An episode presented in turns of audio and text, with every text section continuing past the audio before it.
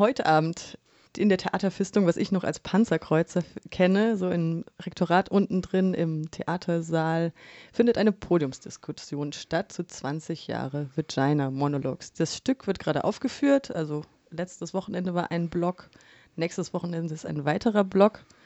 Und dazwischen wird darüber gesprochen, was sich in 20 Jahren, in über 20 Jahren vielleicht getan hat in der Gesellschaft, und ähm, vielleicht auch in diesem speziellen Ambiente. Es ist ein sehr studentisches Publikum tatsächlich, was zu euren Vorführungen kommt. Auf dem Podium sitzen eine Frauenbeauftragte, die Frauenbeauftragte der Stadt Freiburg, eine Frauenärztin, eine Klitoris-Expertin und ein feministischer Unidozent. Maria Xenia Hart, du wirst das moderieren. Erstmal herzlich willkommen. Dankeschön, hallo, schön, dass ich hier sein darf. Und ähm, ja, die Frage gebe ich gleich an dich zurück. 20 Jahre Vagina Monologues. Wir haben von Charlotte, die ja auch mit dir Regie geführt hat bei den Vagina Monologues, schon gehört, dass sie das ein bisschen verändert haben, weil vor 20 Jahren zum Beispiel Transpersonen überhaupt keine Rolle gespielt haben in dem Stück von Yves Ensler. Ja, was hat sich getan in 20 Jahren? Ja, das ist natürlich für uns eine, eine super spannende Frage, weil ähm, vor 20 Jahren wir alle natürlich noch irgendwie im Grundschulalter waren und viele davon gar nicht mitbekommen haben. Deshalb freue ich mich auch besonders, dass äh, morgen Abend äh, auf meinem Podium, in Anführungszeichen, es wird wahrscheinlich mehr eine Gesprächsrunde als äh, irgendwie äh, eine polemische Diskussionsrunde, sag ich mal, dass morgen Abend ähm, bei mir auf der Bühne auch vier Menschen sitzen, von denen einige ein bisschen älter sind als ich und die vor 20 Jahren schon an der Uni waren und äh, dort schon die Vagina Monologues aufgeführt geführt haben tatsächlich ähm, teilweise und sich damit auseinandergesetzt haben. Und ich bin sehr gespannt, was die, ähm, was die uns erzählen werden. Du hast eben schon ganz richtig gesagt, ähm, dass obwohl viele Themen, die ähm, in Eve Enslers Vagina Monologues behandelt werden, immer noch aktuell sind, ähm, auch einige dazugekommen sind, was wir auch versucht haben, in unserer Inszenierung aufzufangen. Und das ist sicherlich auch was, worum es gehen wird. Aber wir werden in ganz vielen Teilen des Abends auch Anschluss finden in Zitaten oder Ausschnitten aus den Vagina Monologues und dazu werde ich dann meine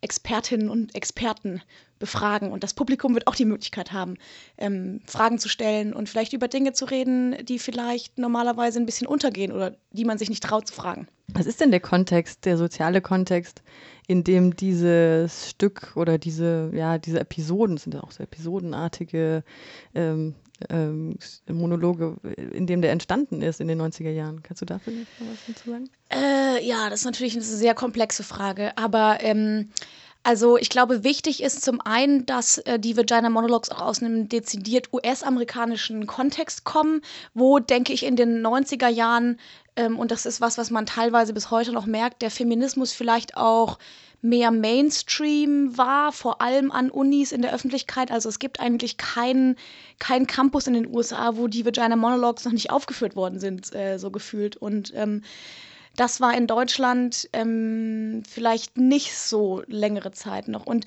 ich finde die 90er Jahre eigentlich ganz spannend, weil sie fast so eine Art Leerstelle im Feminismus sind, weil man so das Gefühl hat, okay, wir haben jetzt mehrere Wellen Feminismus hinter uns und wir haben Sachen erreicht, wir dürfen jetzt wählen und wir dürfen arbeiten, ohne unseren Ehemann oder Vater um Erlaubnis zu fragen und wir haben viele Sachen geschafft und dann gibt es ja immer sozusagen zwischen den verschiedenen Wellen, deshalb finde ich diese Wellen des Feminismus auch eigentlich ein schönes Bild, immer so Ebbephasen sozusagen, wo man ähm, äh, erstens so eine Art Pushback erfährt auch, wo dann äh, zum Beispiel Männer sagen, ihr habt doch jetzt alles, was ihr wolltet, was ist denn euer Problem? Wir brauchen den Feminismus doch gar nicht mehr. Und dann gibt es so Wörter wie Postfeminismus oder was weiß ich was. Und dann muss man sich erst wieder sozusagen neu sammeln und überlegen, nee, Moment, es gibt schon noch Sachen, die, wir noch nicht erreicht haben. Und das kann zum einen andere Gruppen, die vielleicht vorher vernachlässigt äh, worden sind, äh, betreffen. Zum Beispiel war der Feminismus lange einfach sehr weiß und mittelständisch, ähm, sowohl in den USA als auch in Europa. Und es kann auch ähm, Anliegen betreffen, die vorher noch marginalisierter waren. Du hast eben schon äh, Transgeschlechtlichkeit oder Transidentität angesprochen, das sicherlich in diese Kategorie fällt. Und das sind Sachen, die seitdem mehr in den Fokus gerückt sind, in unserer nächsten Welle sozusagen. Das Stück ist sehr berührend, sehr bedrückend teilweise, sehr emotional, aber auch witzig. Also die Leute hatten auch sehr viel Spaß.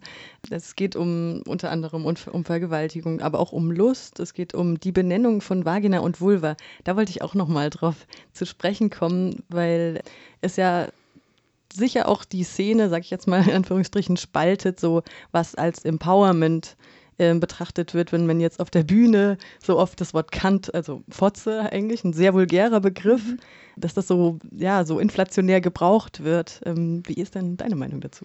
das ist schon was, worüber wir auch viel gesprochen haben. Und das ist eigentlich eine total spannende Frage, weil das auch viel mit Sprache zu tun hat tatsächlich. Und zwar nicht nur wegen dieses Wortes, sondern auch ähm, Sprache in, auf, auf kultureller ähm, Ebene oder in kultureller Sichtweise sozusagen, weil äh, natürlich Englisch für uns eine Fremdsprache ist und wir als Deutsche, also die Deutschen in, in, in der Regie und im Cast, ja sozusagen keine emotionale Verbindung zu dem Wort Kant haben, wie das zum Beispiel vor allem bei unseren äh, amerikanischen Schauspielerinnen und Schauspielern ist, ja.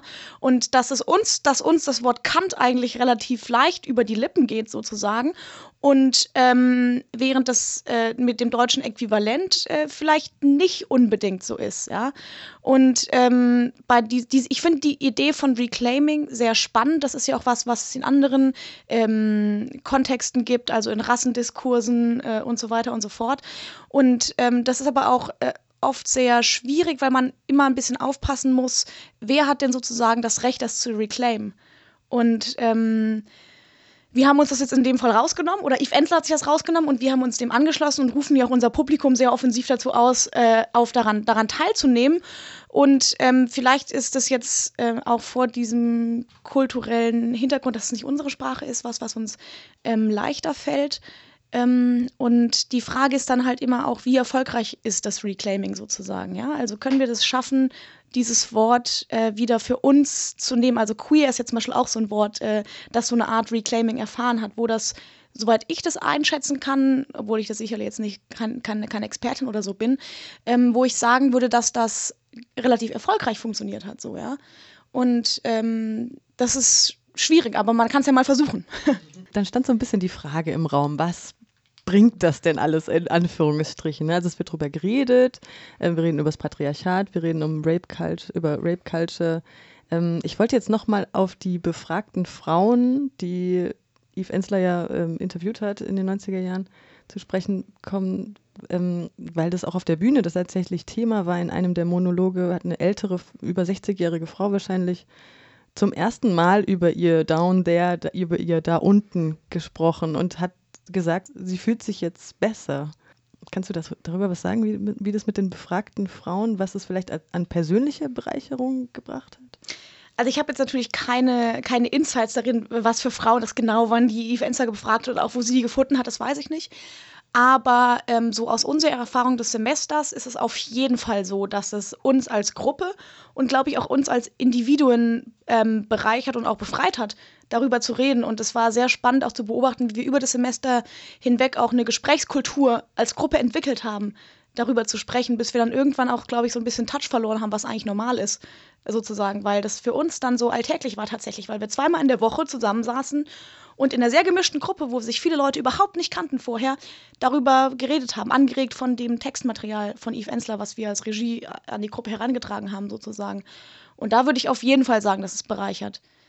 Und äh, man sieht ja jetzt auch an der Reaktion der unseres Publikums sozusagen auf unser Stück, sowohl im Hinblick auf, die auf den extremen Zuschauerstrom, äh, den dieses Stück erfahren hat. Also wenn das zweite Wochenende so läuft wie das erste, wird es die meistbesuchte Maniac-Show in der Geschichte unserer Theatergruppe sein, als auch an der Qualität des Zuspruchs sozusagen. Also wie das Publikum reagiert, wie es zuhört, wie es mit uns lacht und auch mit uns weint manchmal. Und auch, ähm, was wir danach dann für Feedback von, vom Publikum bekommen, das ist einfach sehr erfüllend und befriedigend für uns, weil ähm, wir über das Semester so den Verdacht hatten, dass wir damit in so ein Vakuum stoßen, ähm, das auf viel Interesse stoßen könnte und sich diese Vermutung jetzt bestätigt hat. Und das ist sehr schön. Wurde der Safe Space mal in, an, in Anspruch genommen jetzt? Das weiß ich ehrlich gesagt gar nicht so genau, ähm, weil ich ja immer im Saal bin. Aber was auf jeden Fall passiert ist, ist, dass Leute zu uns gekommen sind und gesagt haben, dass sie es cool finden, dass es sowas zunächst einfach mal gibt bei so einer Art von Veranstaltung. Noch einmal ein Kritikpunkt. Ihr seid eine studentische Theatergruppe, deswegen sprecht ihr auch Studentinnen und Studenten an. Das war so ein bisschen dieses Ding, ja, es wird sehr viel vorausgesetzt, sehr viel Vorwissen irgendwie und vielleicht auch ja, natürlich eine Bereitschaft, sich damit auseinanderzusetzen, aber vielleicht die Frage, wie bringt man dieses Thema, die, die Vagina, die Vulva in vielleicht eine ganz viel breitere Mainstream-Gesellschaft? Ist natürlich erstmal eine spannende Frage. Und wie bei jedem Theaterstück oder jedem kulturellen Produkt ist es ja auch so, dass ähm, das sozusagen verschiedene Layers hat, also verschiedene Schichten, wie so eine Zwiebel. Und man kann sicherlich in dieses Stück reingehen und es gibt ja verschiedene Faktoren. Manche Leute können vielleicht nicht so gut Englisch oder haben sich mit dem Thema nicht so auseinandergesetzt oder was weiß ich was. Und dann verstehen die vielleicht manche Sachen nicht, aber die haben dadurch auch einen anderen, ganz unverbrauchten Zugang.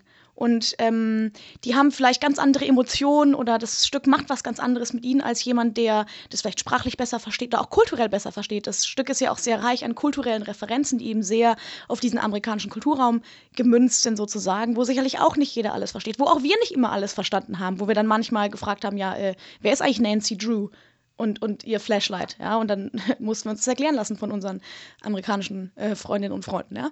Ähm, also ich glaube, dass ähm, erstmal jeder davon was haben kann im Sinne von, dass es eine ästhetische Erfahrung, eine Theatererfahrung sein kann, die erstmal Sachen freisetzen kann.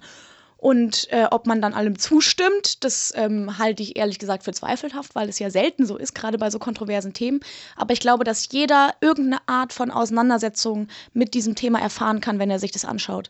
Und das ist erstmal das, was wir erreichen wollen. Und wir haben uns natürlich schon Mühe gegeben, auch ähm, ja, ausgeglichen Leute anzusprechen und das inklusiv zu gestalten und ähm, hoffen, dass uns das weitestgehend gelungen ist. Ähm, und ja, wir, wir wünschen uns einfach, dass jeder, der sich das anschaut, davon was mitnehmen kann, auf welcher Ebene das dann immer passiert.